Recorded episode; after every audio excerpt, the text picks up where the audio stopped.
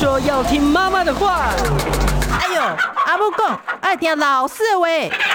可是老师说，长大后要听老板的话。不管是谁，都要听医生的话。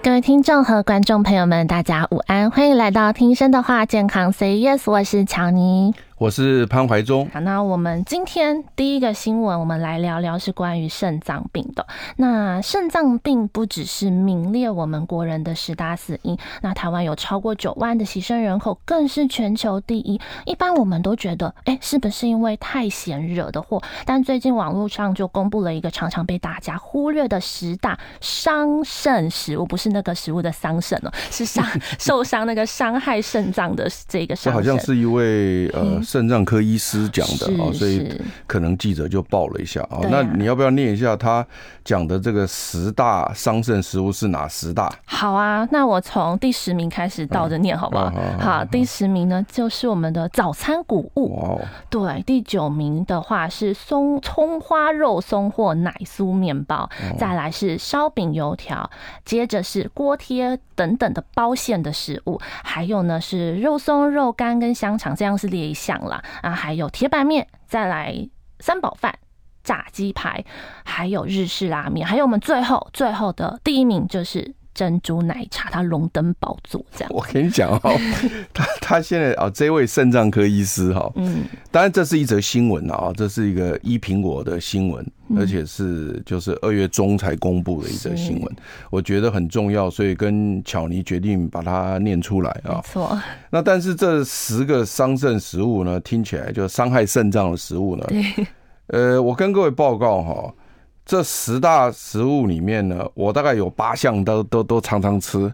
我也是。呃，我我觉得他这个。有有点有点让人听起来有点恐怖。你像你像日式拉面，我都非常喜欢吃哦，因为我喜欢吃面，尤其日日式拉面很喜欢。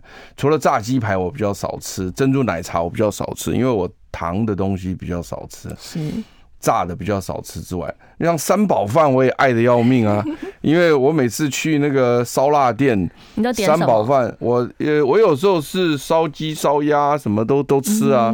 就是，所以，所以，因此，我是觉得说，这个听起来好像，好像有一点这个让人家很、很、很、很惊讶的感觉。对啊，我不晓得说这一则新闻好像还有另外一个肾脏科医师说了些什么，你要不要也稍微讲一下？是另外一位吗？另外一位的话呢？不是有另外一位又讲了吗？就是这一位肾脏科医师讲了，他说有十大伤肾食物。对，结果呢，另这个一苹果新闻网又访问了另外一个肾脏科医师。那另外一个肾脏科医师讲了什么？你知道吗？嗯，没有，你不记得了。哪一个呢？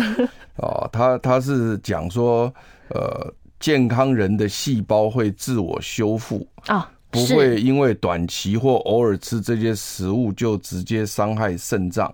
就是说，一般只要你没看到这则新闻吗？有有有，这个我记得，他就是我在拿鞭子打你啊，这个都没有注意看。大家听众的观众朋友也欢迎拿鞭子来打我，因为我因为我一般哈一般，因为我是老师嘛。看字是一个字一个字看，你很而且很仔细的，而且有时候还看好几遍。老师不要讲，今天很多新闻。好，没关系啊，就是他用这种理由让我这个 shut up。对 对，那基本上来讲，我确实也是这样觉得了哈，就是说，呃，当然两个人两个肾脏科医师都都有他的想法啊，我觉得我们也很难说。谁对谁错，我们也我们也没这个责，我们也没这个资格，也没这个资格。不但是因为这十大食物呢，确实是大家经常吃的啊。你像烧饼油条，我也会吃，只不过是说我所谓的经常吃，那个经常就是呢，这一辈子吃常吃，不是说一天吃好几次，或者说每每天吃，不是这个意思。但是我们确实经常吃。你像那个烧饼油条，我有时候一个礼拜或两个礼拜。会会口馋，对啊，就去买一下，配个豆浆啊，对啊，然后有的时候为了要这个呃怕胖啊，我有时候会请他们用剪刀把它剪成一半，就一套烧饼油条剪一半，跟师母分。哎，对对，就就我太太吃一半，我吃一半，大家也都很快乐。偶尔尝一点嘛，哈。那你像这个葱花肉松卷，那这太好吃了吧？这也是一个台湾经典的 面包。那个那个面包超好吃的，它就是它就是一个一个卷卷，中间有肉松，然后上面很多葱花，那非买不可啊！多香啊！对啊，然后当然是说非常肥类的，上面会放那个什么那个。那个那个美乃滋吗？对，美乃滋，不放美乃滋好像也不太好吃，少了那一个味道。对，所以所以后来也有也除了这两位肾脏科医师各各自发表了一些意见之外，嗯、这个后来他们还是访问了一个营养师啊，还访问了一个营养师啊，你都你都没注意看啊。后来访问了一个营养师，那这个营养师后来他们就讲说，其实这十十样食物呢，确实是有一点高热量、高油脂。对，高钠高龄了哈，确实是有这样一个情况。但是我我我觉得，如果以我持平来来讲这件事情的话，因为确实健康的人呢，我们身体是会调节的。嗯。那如果说你是是，比如说像我刚刚讲的，一个礼拜吃一次，或者是两个礼拜吃一次，然后大家尝尝鲜，嗯，我觉得倒应该没那么严重，我觉得应该没那么严重啊。这个不要不要讲到最后大家什么都不敢吃，那就没乐趣。对，这也是我们节目常常在讲的。不过但是呢，但是如果说呢，呃，身体已经有了一些警讯啊，比如说什么是警讯呢？比如说肥胖。是啊，比如说糖尿病，比如说高血压或者高血脂，也就是这些都是算是我们健检里面的红字嘛，哦。那我们其实，在节目里面常常在讲，就是说我们大家常常去健检，这个我们给大家鼓掌拍手。但是最最头痛的是，哈佛大学曾经做过实验，说如果你去检查红字，然后你红字都不管它，那这一次健检是无效的。哦，原来是因为因为因为它。健检的意思就是希望你能够防范，诶，防范疾病于未然嘛，好，那所以因此你健检完之后，他这个健检单位一定会给你一些建议，比如说，诶，你这个红字。是需要你改善什么什么，要把红字变蓝字，嗯，那或者是说你这个红字，麻烦你要立刻去看医生，嗯，它等级不一样嘛，是，所以因此呢，我常常每次，比如说我们的家人哦，因为我经常读这些医学常识嘛，哦，我们也是希望说透过节目让大家懂了一些医学常识以后，能够判断说。这个这个这个文字写的是什么意思？因为每次健检报告出来之后，他后面也会一拖拉骨写一堆字，我也是一个字一个字看。嗯，然后呢，有的时候呢，我太太或女或我女儿或我妈妈他们看不懂，就跑来叫我再看一遍。我就看说，哎，这个的讲法应该是就是呃，你只要注意。把红字变蓝字，不用马上去看医生。嗯，啊啊，但是有的我说，哎，这个好像要立刻去看医生啊。那那这个就感觉不一样。对。但是如果说你检查完你都不理他，那不行。所以因此呢，我刚刚讲到就是说，你如果说这十个所谓的这个某位肾脏科医师讲的这个伤害肾脏的食物，你你如果是健康的人，那那那长一点这个没关系。是。啊，但是如果你已经是肥胖、糖尿病。高血压、高血脂的人，我想那个次数就再降一点。哎，我我我没有讲不能吃哦。哦，我没讲不能吃。我我觉得讲不能吃这件事情太沉重。我觉得你就稍微降一点，除非是说了哈，除非是说你已经有了肾脏病。哦。啊，因为如果你已经有了肾脏病的话呢，那确实可能有个胃教单张。你就要出来了。如果说，如果如果那当然，糖尿病也有胃教单张。糖尿病基本上是不能吃太多的碳水化合物或太甜的东西，这个大家知道。但是因为糖尿病本身也会有并发症啊，糖尿病因为并发症是蛮多，糖尿病其实蛮头痛的。嗯，如果没有控制好血糖的话，它也会衍生出什么？也会演出肾脏病，也会出现肾脏病。所以其实呢，我们从这边来看呢，就会发现呢。啊，它是有一点类似像三部曲的意思，就是说，如果你是一个健康的人，那我认为没问题啊。但是如果你已经是有一点是好像说是有健康危机的人，我们也不要讲多严重了，健康危机的。比如说你已经有肥胖了、血糖过高了哦，血糖过高还没有到糖尿病了哈，呃，血糖过高啦，哦，或者是高血压的话，那你麻烦就要再注意一点，因为它就已经走向就是警警讯的地方了。是。那如果说你再严重一点，比如说已经确定是糖尿病了，你已经确定是这个，比如说高血压，不是只有肥胖而已的话，那可能我们就是要。更加的小心。好，是休息一下。我关心国事、家事、天下事，但更关心健康事。我是赵少康，推荐每天中午十二点在中广流行网、新闻网联播的《听医生的话》。我们邀请到的都是国内数一数二的医疗权威，给你一个小时满满的医疗资讯，让你健康一把抓。除了收听以外，还要到 YouTube 频道上订阅 I Care 爱健康，按赞、订阅、开启小铃铛，爱健康三支箭，一件不能少。回到听医生的话，健康 Say Yes。嗯，刚刚总是广告总是来的猝不及防啊。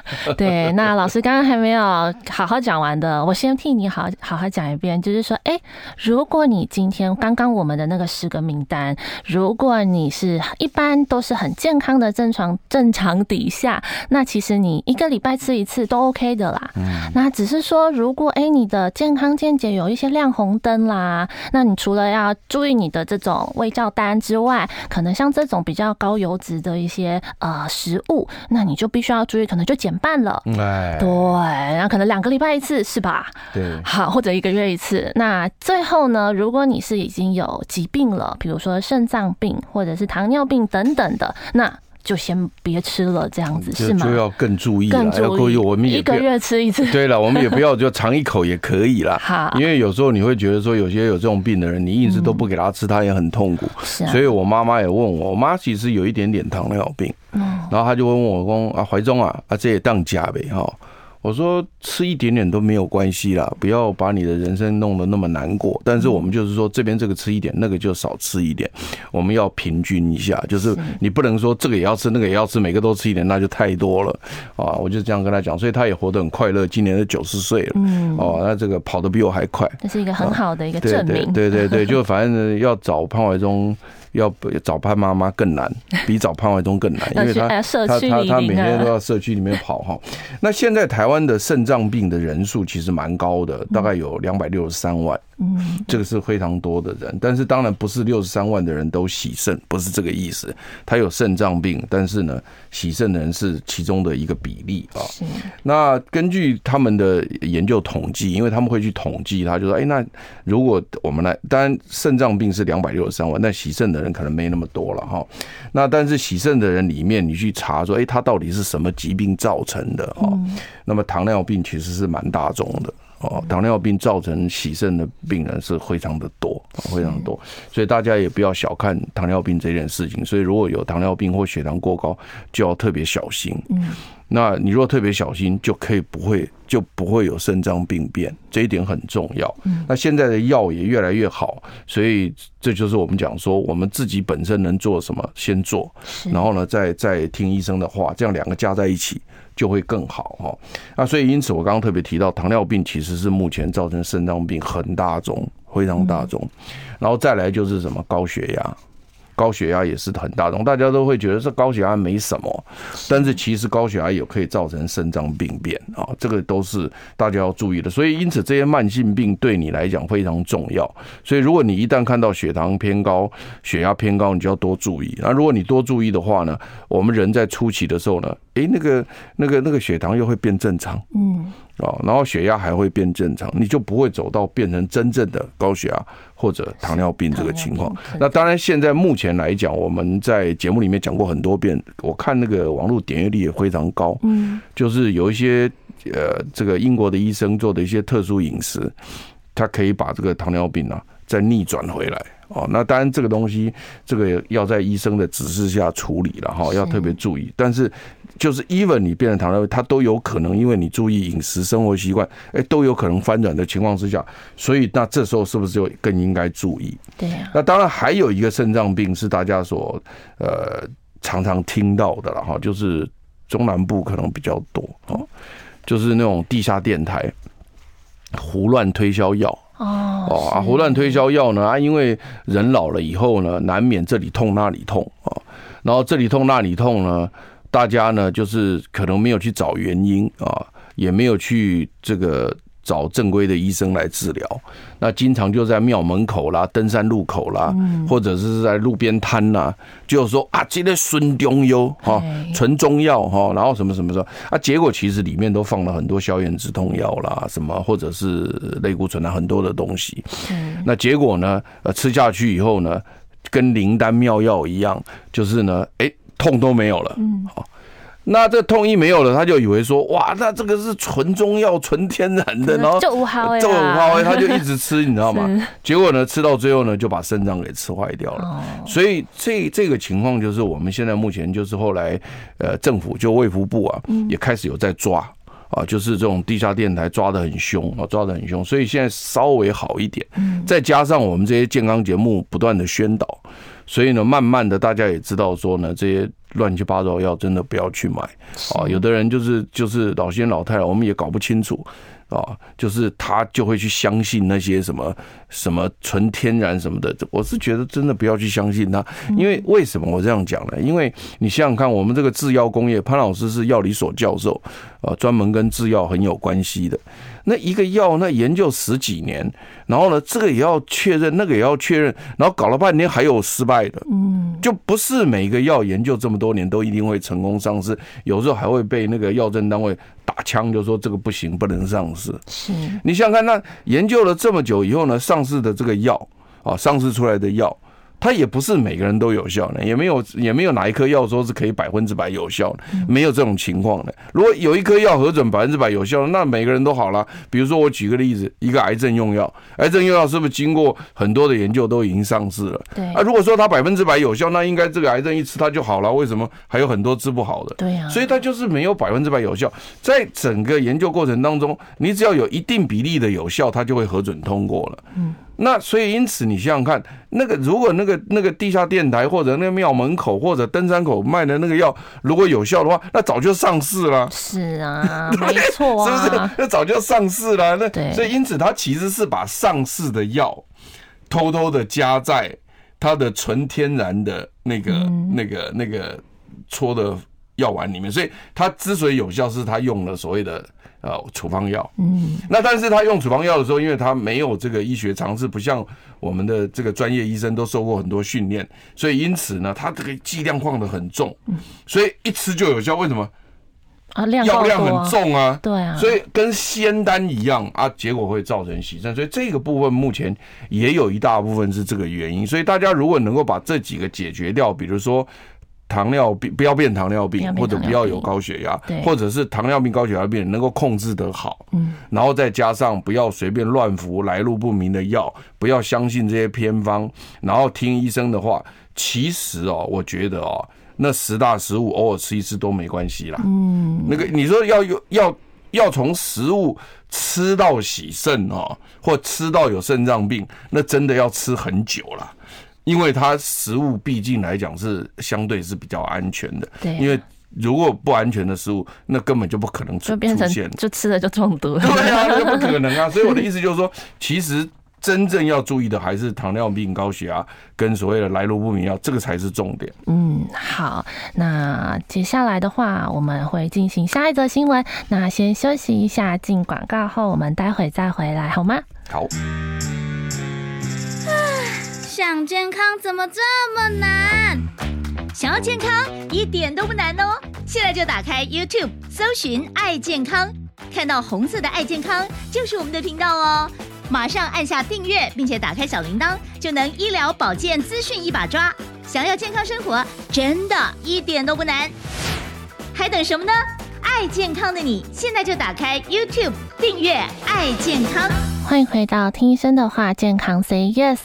老师刚刚从呃肾脏病十大伤肾的食物，那我们又提到了，是说，哎，其实你糖尿病，然后可能高血压都会影响到这个肾脏疾病。那还有呢，提到了高血压，就想到了，哎，又有一个新闻哦，说要注意，有高血压的人喝咖啡可能会有一个疾病会增加风险。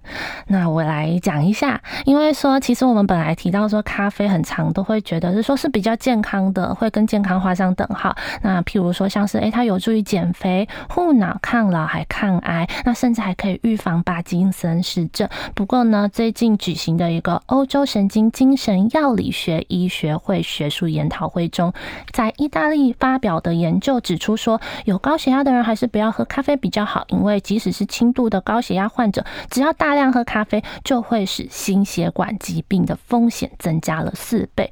那这个研究的过程和原理是怎么样的呢？老师，其实你讲的这个学术研讨会，嗯，我以前常常参加，哎呀，因为我的研究领域刚好是这个领域。哦，你刚刚念了老半天，说这叫神经精神药理，有没有？对，英文就是 neuropsychopharmacology 啊，这么简单，就是 neuro 就是神经，psycho 是精神嘛，pharmacology 就有药理学。其实我是经常参加这个研讨会的啊，因为我们呃，就是当时我在阳明大学医学院教书的时候，因为当然现在已经退休了嘛，哈。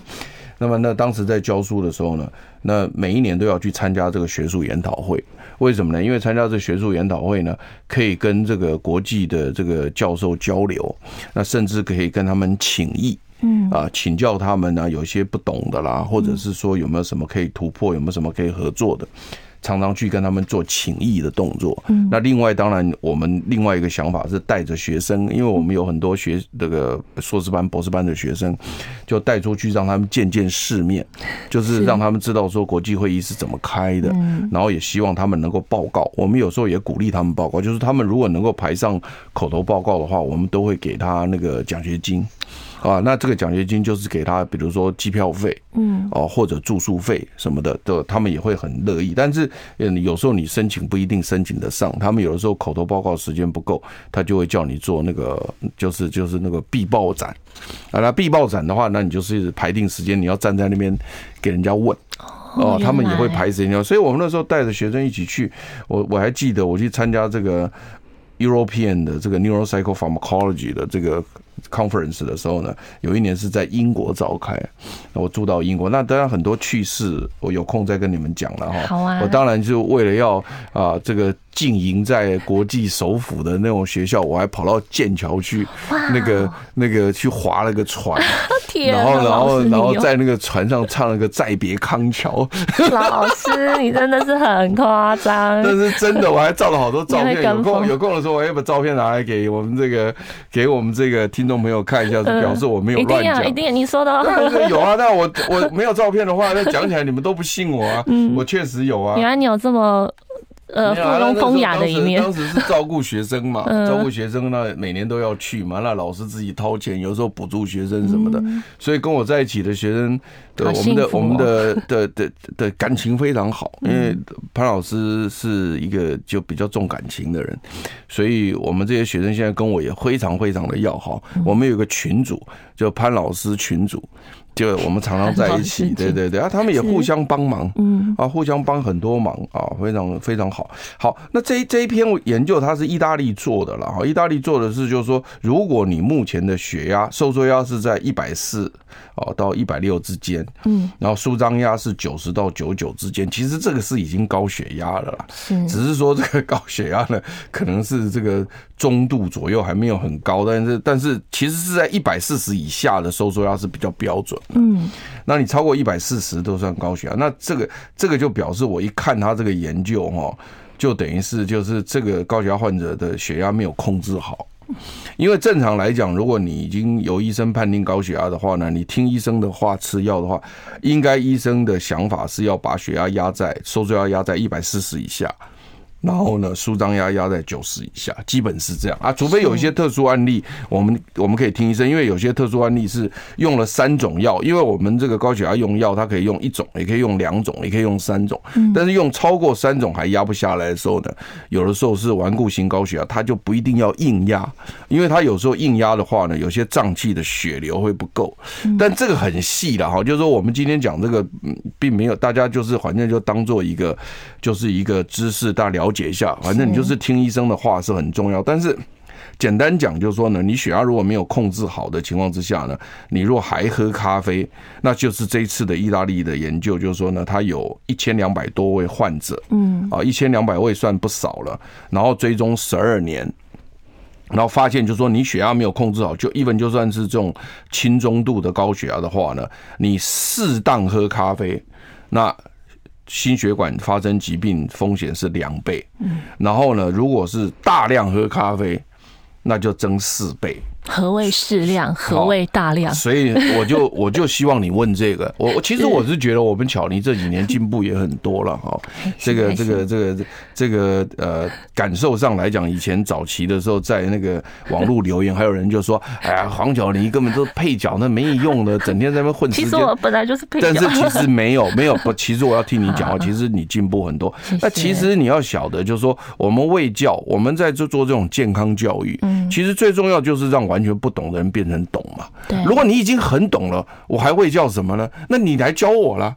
因为潘老师没有，潘老师也很虚心啊。就是你如果能够教我，我们也很感谢嘛。就是说，如果你觉得我们哪里讲的不对，或者你认为我们哪里讲的不好，你愿意教我们，能够能够给我们指导，我们也很高兴啊。请多多指教。对啊，请多多指教嘛。但是就是。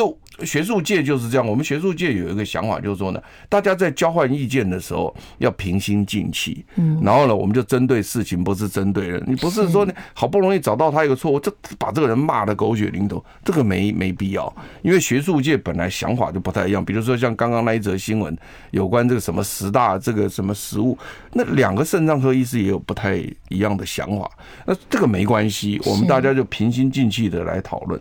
所以因此从这边来看，如果你选还没控制好，那你这个适度饮用咖啡，刚刚巧妮问我适度啊，三百毫克以下的咖啡，三百毫克，三百毫克。所以我们每次喝咖啡的时候，你要看一下你喝了多少毫克的咖啡因。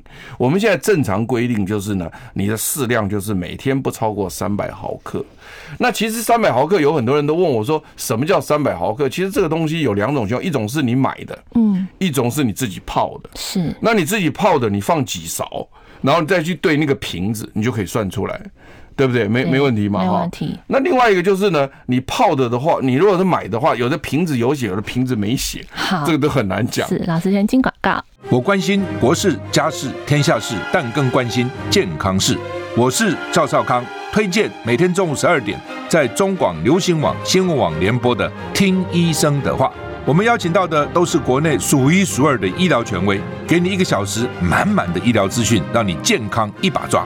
除了收听以外，还要到 YouTube 频道上订阅 I Care 爱健康，按赞、订阅、开启小铃铛，爱健康三支箭，一件不能少。老师刚刚最后提到被我切断，说适量的饮用咖啡就是有高血压的人，适量的话是三百毫克。对，你在三百毫克以内就叫适量，三百毫克以上就叫大量。哦，那你计算你自己要算一下。那我希望你们就是每天喝这种黑咖啡，然后不加奶精，不加糖。然后呢，希望能够在三百毫克以内。那如果说你今天需要喝到三百毫克以上的话，那我是觉得你生活习惯需要改变一下，因为这个都这个人可能是在提神，然后是精神不济，或者甚至有人确实早上起来不喝杯咖啡，根本没办法工作。那这样就是就等于是有一点依赖了了。那那你如果你依赖叫适度依赖也就算了，可是如果显然看这篇意大利的研究，就是说如果你的血压又控制不好的话，那就不行了。所以其实读了这。这篇新闻以后，我们的想法是：如果你有没有高血压，那没有问题；如果你有高血压，你要听医生的话，把血压控制好。在血压控制好的情况下，你可以适度喝咖啡，你绝对也不能大量喝。大量喝咖啡本来就不对。好，那如果你是血压没控制好，又大量喝咖啡，那肯定四倍了。嗯，那这就很就很危险。所以原来咖啡的好处你没有得到，反而有坏处。那这一则新闻是告诉我们这样子。是。对，那我们再进行下一个新闻。我们我们其实很认真的，希望每一次把一些医药新闻跟大家做一点报告。是啊。那同样说到食物就是，这也是一个我很好奇的题目，因为前阵子不是网红事件，哎，导致那个醋饭的讨论度蛮高的，就是醋饭事件，然后超派。然后，因为我本身蛮爱吃醋饭的，那呃寿司有醋饭那个感觉就瞬间提升了那个 feel 哈，就是不一样。那不过同时听说，哎，吃醋也要小心，钠含量是伤身的。那到底该不该吃醋？食用的量又应该是多少呢？其实我在家做饭哦，呃，跟我太太两个人常常在家做饭。那我们两个想法是这样，就是说出去吃太贵。也我们也不是吃不起啦，我讲句实在话，我们也不要讲的那样子，说好像吃不起，其实不会了，只是觉得真的划不来，嗯，哦，划不来。那划不来，后来我们就是说在家做饭也有一些乐趣嘛，哦，所以后来我们才写了一些怎么做菜这些书。待会我们还要再送，待会我们下下下一个阶段我们还是要再送书，谢谢大家。那但是呢，但是我们也我们也有有时候在礼拜六、礼拜天，我跟我太太讲说，我们自己来包那个酥洗。嗯，好包梳洗，然后呢，我们就去买那个海苔，买那海苔就是我们不要那种油炸的，好，因为它现在海苔有的是油炸的，那个油量还太高，我们就是买那个就是。真正新鲜海苔去压的，没有油炸的，然后不加盐的，原味，盐都没有。哎，我们是原味的，原味的，原味原味那个原味海苔就很好吃。但是我们也没有拿来当零食吃，我们有一片，我们就是包醋饭。然后我就跟我太太讲说，啊，那我们自己来弄。所以那我太太就会调那个饭，嗯调那日式饭，然后上面我们就放黄瓜，有没有？哦，然后放一些肉松，哇，西洋就刚刚十大三 十大伤肾食物。但其实我是觉得，就是说，这这时候我也会吃。我觉得其实没那么严重啦，真的没那么严重。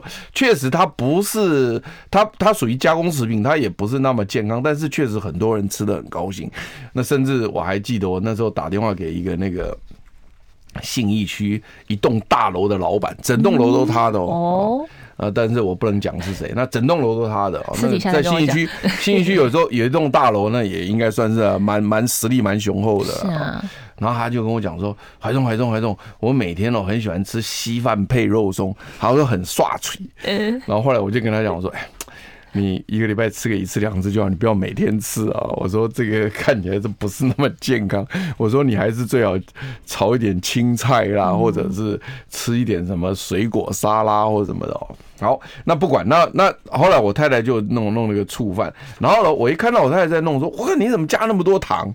他说：“这个醋饭就是要加醋跟加糖啊，嗯、你知不知道这是？有知道。所以后来我就跟他讲说，我能不能不要加糖，醋放少一点就好了嘛？哦、因为你是醋放多了以后酸水，你要放糖嘛。”但是如果你不放那么多醋，是不是就可以不用放那么多糖？是。所以我的意思是跟他讲说，你们在 balance 的时候呢，就是说我们在吃东西的时候，我们自己可以调整一下。嗯。我们还是希望吃到这个口感，但是我们不要因为加了一堆醋，又加了一堆糖来平衡。还有盐巴。那就没有，那盐巴我们从来不加了。嗯。哦，盐巴我们从来不加，所以所以醋跟糖这个东西，我就跟大家讲，醋是个好东西，但是呢，你加了糖以后呢，糖是很邪恶。嗯，那所以因此呢，我是建议大家糖最好降成零，那醋呢就加一点点，也就是说你有一点点酸味，但是呢不是加很酸，然后再用糖来平衡，我觉得这样就可以。是，但是那如果说你一定要有那个甜味，因为有的人就是很奇怪，对，我正想要这样讲，就硬要这样子的，这甜味的，想说那个味道会不会不一样？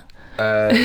就是基本上还好啦，你吃就我觉得人的口感是，就是说你慢慢可以培养的啦。那如果你硬要的话，那你可以慢慢调，就是说，比如说你一开始的时候，比如说你就降一点，然后呢吃两三次你再降一点，慢慢你就会习惯。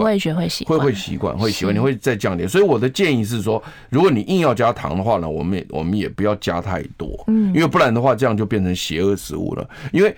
我觉我跟你讲啊，有有一件事情我要跟你强调了。我我妈妈很好笑，因为我妈妈九十岁了，她她日据时代的的时候也没念什么书嘛，哈，那我们也不能强求。但是呢，我就跟她讲，她常常在讲说，哎，我疼牛逼哦，别再假 DNA 了哈。她就把它拿来一尝说啊，这杯低。我常常跟她讲，我说你吃起来不甜，不表示它没有糖，你知道吗？因为因为一瓶那个柠檬汁。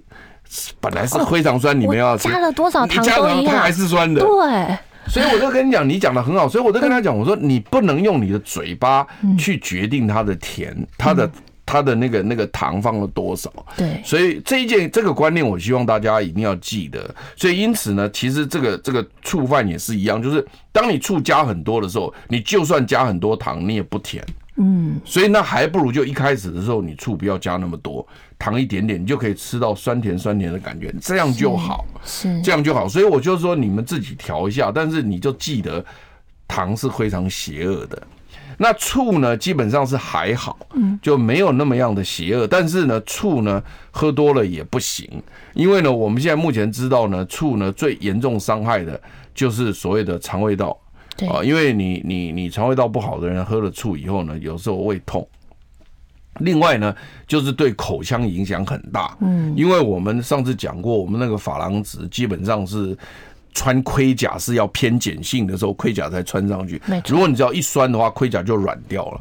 然后这时候呢，那个牙菌斑、牙那个细菌就很容易吃进去。嗯，所以因此我才讲说，口水之所以是碱性的原因，就是要把它的酸性中和。所以你刚吃完饭的时候不能刷牙，因为一刷的话，珐琅质就会刷薄掉。嗯，你要你要让它变成碱性之后再刷牙，也就是说，你的唾液要一直分泌，一直分泌，一直分泌，一直分泌，让它变成碱性之后呢，那个。盔甲就会上来，珐琅质的强度就会上来。是，所以，所以，所以很很多情况之下，如果有人唾液分泌不足，或者是说癌症病患因为照射放射线之后唾液腺受损，嗯，他的这个这个牙周病的情况就会比较严重。所以，因此在吃醋这个部分，我们不反对，但是希望大家加糖的比例降低。那另外呢，也不要吃太酸，因为会影响牙齿。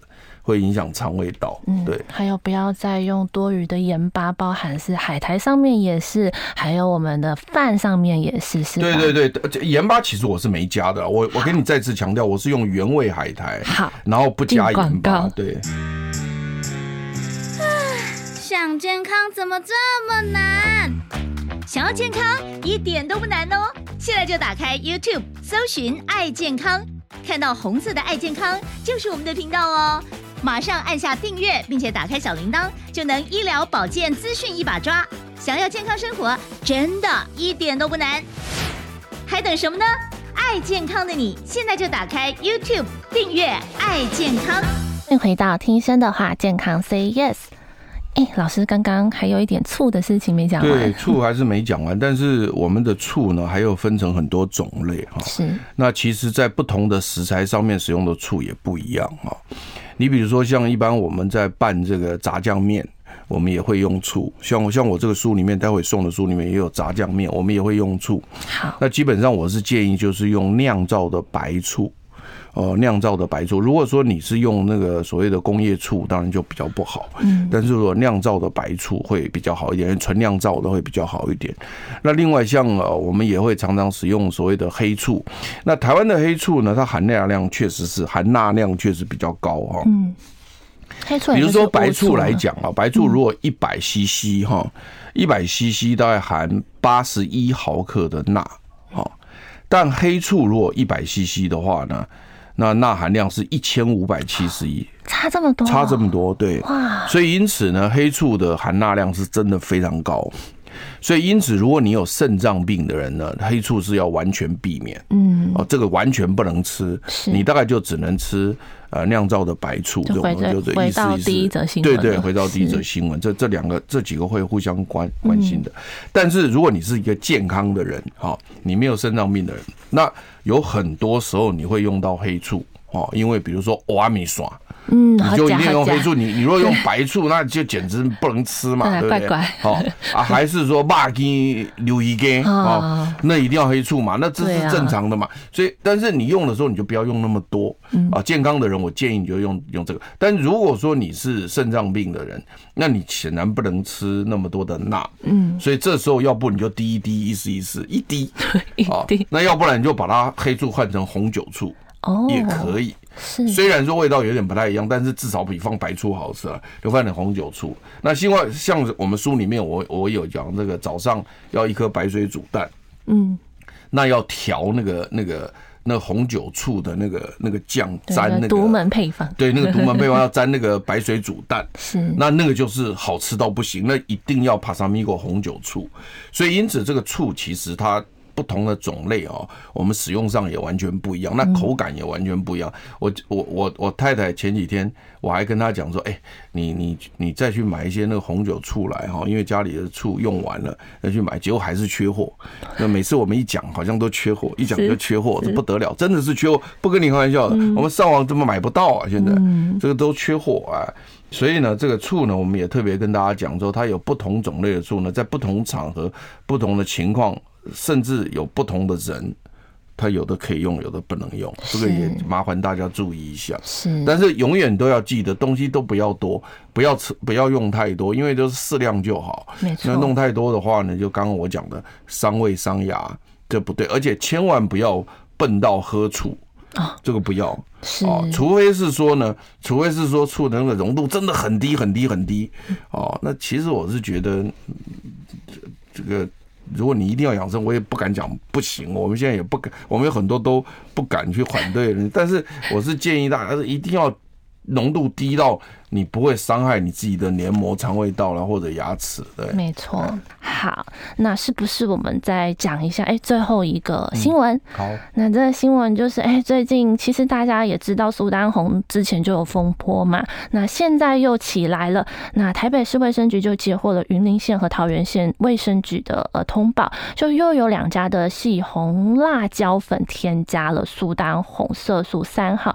那这样的食安问题真的太可怕了，是不是？还有什么我们不知道？就是说，一定他们为什么就一定要加这个苏丹红？那真的没有一个解决的办法吗？还是因为有人就可以提到说，哎、欸，那我就先不要吃辣椒粉了？但是这样也治标不治本呢？对啦，他现在是这样哦，就是我们现在这些食材哈，他们就是有颜色的问题了哈，所以我也希望我们听众朋友，因为我们一直在节目里面，其实健康教育、健康节目我已经做了二三十年，嗯，那看的东西也多了哈。那最重要是大家在买东西的时候呢，都喜欢用颜色来分辨人啊，就好像我们我们看一个人就喜欢用这个外表来看一个人，其实也不要哦。然后甚至我们看一个人要长期看一个人，也不是看一次哦。所以因此呢，这个食材也有这个问题，大家喜欢从外表上来看。所以呢，你如果买辣椒粉，那辣椒粉不够红的话呢，你就说这个假辣椒。对。但是其实我这几年研究，因为我本身大学部是化学系的。到了研究所博士班的时候，才到美国去念这个神经化学，跟医学比较有关，神经精神，就刚刚讲的 neuropsychopharmacology。那所以因此呢，这个这个这个色素很特别，就是天然食材的色素很容易氧化，嗯，就是它没有办法在空气当中颜色维持很久的原因，就是因为它是天然的，是，那它本身抗氧化，所以它本身就会被氧化。所以抗氧化的意思，其实我我常常在讲，抗氧化的意思就是说，有人要来氧化你，我帮你先氧化，嗯，你懂我意思吗？就是一颗子弹来，本来要打你，我先上去牺牲，所以你没被打到，哦，所以这叫抗氧化，所以你是身体的细胞。我不希望你身体的细胞受到伤害。我吃了这些天然的食材之后呢，这些食材会在你周围保护你。是。当有子弹来打的时候呢，它自己先牺牲掉，所以它就是个抗氧化。所以那由于它的这种特性。所以，因此它很容易颜色就变掉。所以，天然食材的颜色没有办法撑很久。是好。所以在这样的情况之下呢，才会出现这种食用色素。是的。但是这个食用色素呢，苏丹红是个工业用色素，是，就又是为了省钱了。是。那我们节目就进行到这里，我们下周再会哦，拜拜。好。